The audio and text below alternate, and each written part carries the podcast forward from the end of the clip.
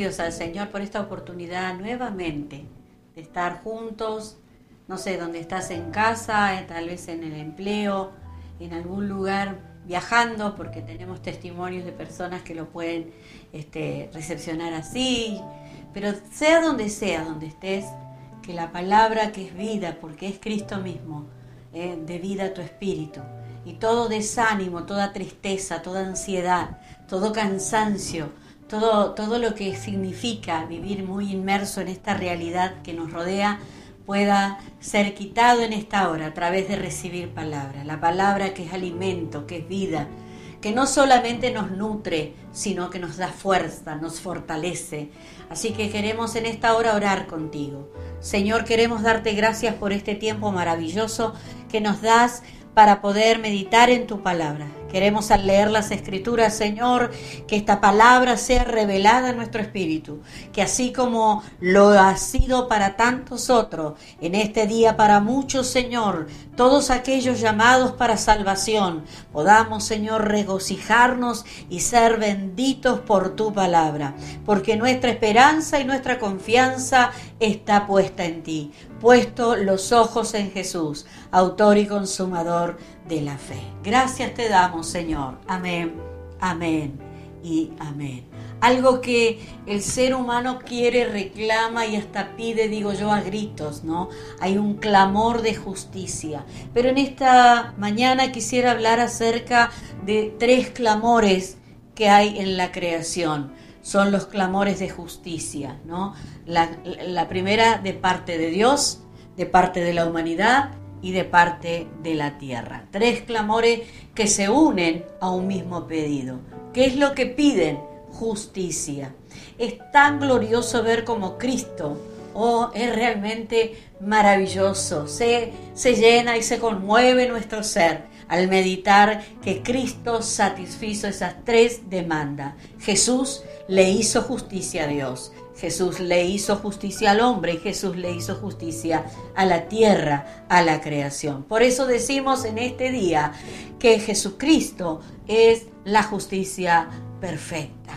Jesús, ¿sí? Usted sabe, el envase del Cristo poderoso que fue manifestado, le hizo justicia a Dios, el clamor de justicia hoy en nuestra sociedad, en nuestra generación, se puede escuchar, se puede oír y, quisiera eh, eh, en esta mañana pedirte que meditáramos en un pasaje en donde creo está muy bien reflejado el pedido de justicia de aquella viuda en el relato bíblico de Lucas capítulo 18 del verso 1 al 8. Lo leemos y declaramos esta palabra. Dice, que también les refirió Jesús una parábola sobre la necesidad de orar siempre y no desmayar, diciendo, había en una ciudad un juez que ni temía a Dios ni respetaba a hombre, había también en aquella ciudad una viuda, la cual venía a él diciendo, hazme justicia de mi adversario. Y él no quiso por algún tiempo, pero después, dice, de esto dijo, dentro de sí, aunque ni temo a Dios, ni tengo respeto a hombre, sin embargo, porque esta viuda me es molesta, le haré justicia, no sea que viniendo de continuo me agote la paciencia. Y dijo el Señor, oíd lo que dijo el juez injusto. Tremendo, ¿eh? ¿Acaso Dios, dice el verso 7 del capítulo 18 de San Lucas, no hará justicia a sus escogidos que claman a Él? día y noche. ¿Cuándo claman? ¿A quién claman? Claman a Él día y noche. ¿Se tardará en responderles? Os digo que pronto les hará justicia. Pero cuando venga el Hijo del Hombre, hallará fe en la tierra. Palabra poderosa y quisiera tomarme estos minutos para poder analizar lo que nos enseña. Esta viuda representa una sociedad que está sin cobertura, sin cubierta, sin protección y es la sensación que nuestra generación experimenta.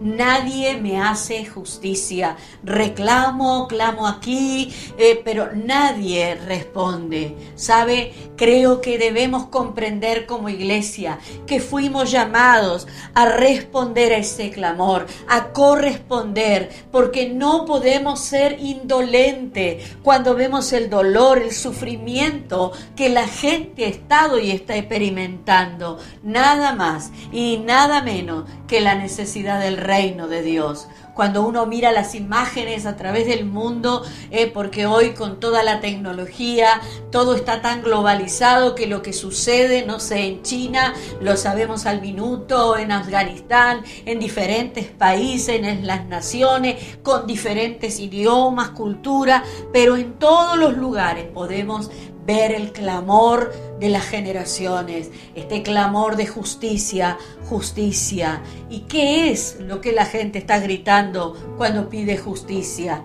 ¿Eh? En Latinoamérica, en América toda, en el mundo entero está pidiendo el reino de Dios. Sin lugar a duda, estamos eh, eh, presenciando una generación que busca la justicia e inconscientemente está buscando el reino de Dios. Buscad primeramente el reino de Dios y su justicia, dice la escritura. Él ha oído ese clamor y Él está procesando, preparando una generación de gobierno en justicia. Dios está levantando en tu vida y en mi vida un pueblo para proclamar a toda voz para vivir, para practicar la justicia de Dios en Cristo Jesús. Cuando miramos con atención las escrituras, descubrimos que ellas tienen mucho que decir de quién es la respuesta al clamor de justicia. Entonces debemos recordar ¿eh? que dijimos que Dios reclama justicia, reclama sus derechos porque Él ha cumplido con sus obligaciones. Qué tremendo este pasaje del clamor de la sociedad, de la generación, de la realidad, de lo que es contextual a nuestro tiempo, ¿verdad? Pero hay una palabra. Jesucristo dijo, oíd lo que dijo el juez injusto. ¿Y acaso Dios no hará justicia a sus escogidos que claman a Él día y noche? Mm, orad sin cesar. Lo único que se puede hacer sin cesar, déjeme decirle, es respirar.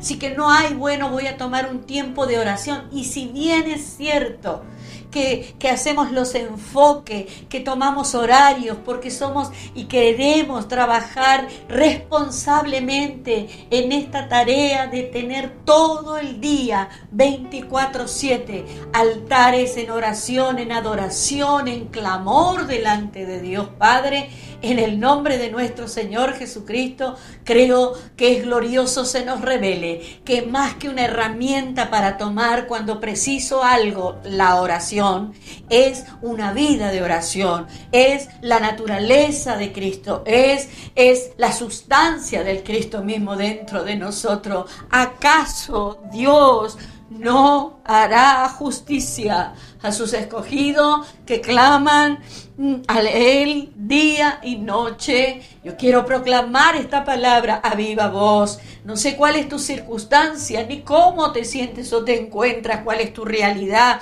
cuál es la crisis y todo lo que te envuelve. Pero déjame decirte esta voz apostólica, esta voz profética, que es la voz del Evangelio que avanza, que crece, que progresa Cristo, el Señor, dice, ¿eh? ¿acaso no hará justicia a él, con, con, los que claman a Él, a los escogidos que claman a Él, los que creen en Él, los que han sido justificados por Él, los que claman a Él día y noche?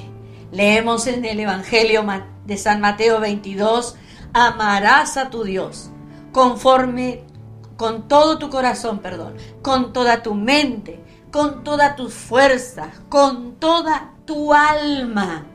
Y eso refleja lo que es un adorador.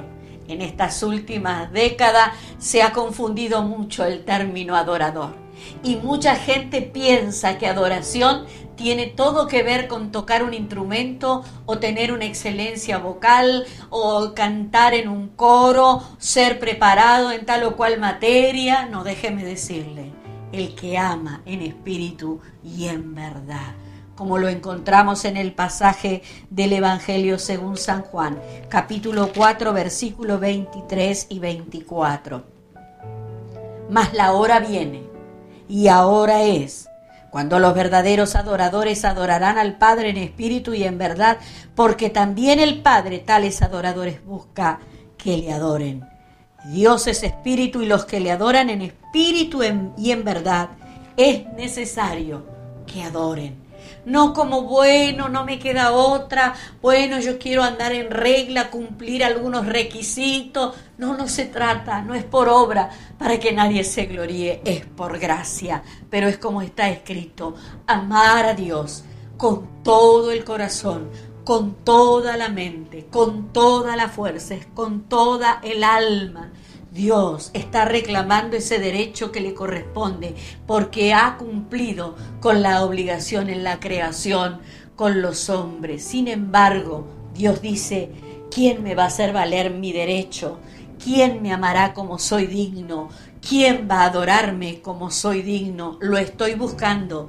Busco a alguien. Por eso la palabra de Jesús es, este es el tiempo, la hora viene y la hora es. Estoy buscando a alguien que no solo me cante, que no solo limpie el auditorio, no solo cumpla con dar una palabra en la célula, toque un instrumento, sino que me glorifique como mi hijo me glorificó en la tierra. Quiero dejarte aquí vamos a continuar meditando en este clamor de justicia, el clamor de Dios por la justicia, el clamor del ser humano por la justicia y el clamor que tiene la tierra y la creación por la justicia. Pero si hay algo que hemos aprendido en esta mañana, espero que así sea, dice, ¿y acaso Dios, eh, acaso Dios no hará justicia? ¿Mm? ¡Qué tremendo! A sus escogidos claman a Él día y noche. No, yo no me involucro porque bueno, yo no sé orar, eh, yo paso los pedidos de oración, a mí me gusta estar en el grupo porque yo ahí puedo eh, mandar este, las cadenas de oración. Mire, mi padre decía que la cadena de oración no es bíblica, pero muchas veces se usó porque era la manera de encadenarnos para orar. Pero creo que esa no es la manera ni el diseño no es por fuerza, no es por obra, es por gracia. Es cuando se nos revela clamar a Él día y noche, no con alguien como un estado de frustración, hazme justicia de mi adversario, sino, Señor, tu justicia, tu vida, tu naturaleza, tu plenitud, tu sustancia, tu esencia, tu fuerza, tu gracia, tu sabiduría, tu verdad, tu manifestación en todo es lo que va creciendo dentro de mí y trae justicia, porque así lo dice y así lo creemos. Dice la palabra, ¿se tardará en responderles? Yo creo que no. Hoy es un día, el tiempo, el día, la hora. Ahora es cuando. ¿eh? El día ha llegado. Adoradores que le adoren en espíritu y en verdad. Padre, queremos adorar tu nombre tal como Jesús lo hizo, creyendo, Señor, que Él fue y es el mayor de los ejemplos, la vida manifestada en tu Hijo, manifestada en el cuerpo, manifestada en la iglesia. Que venga tu reino, que venga tu justicia, en el nombre que sobre todo nombre. Amén, amén y amén.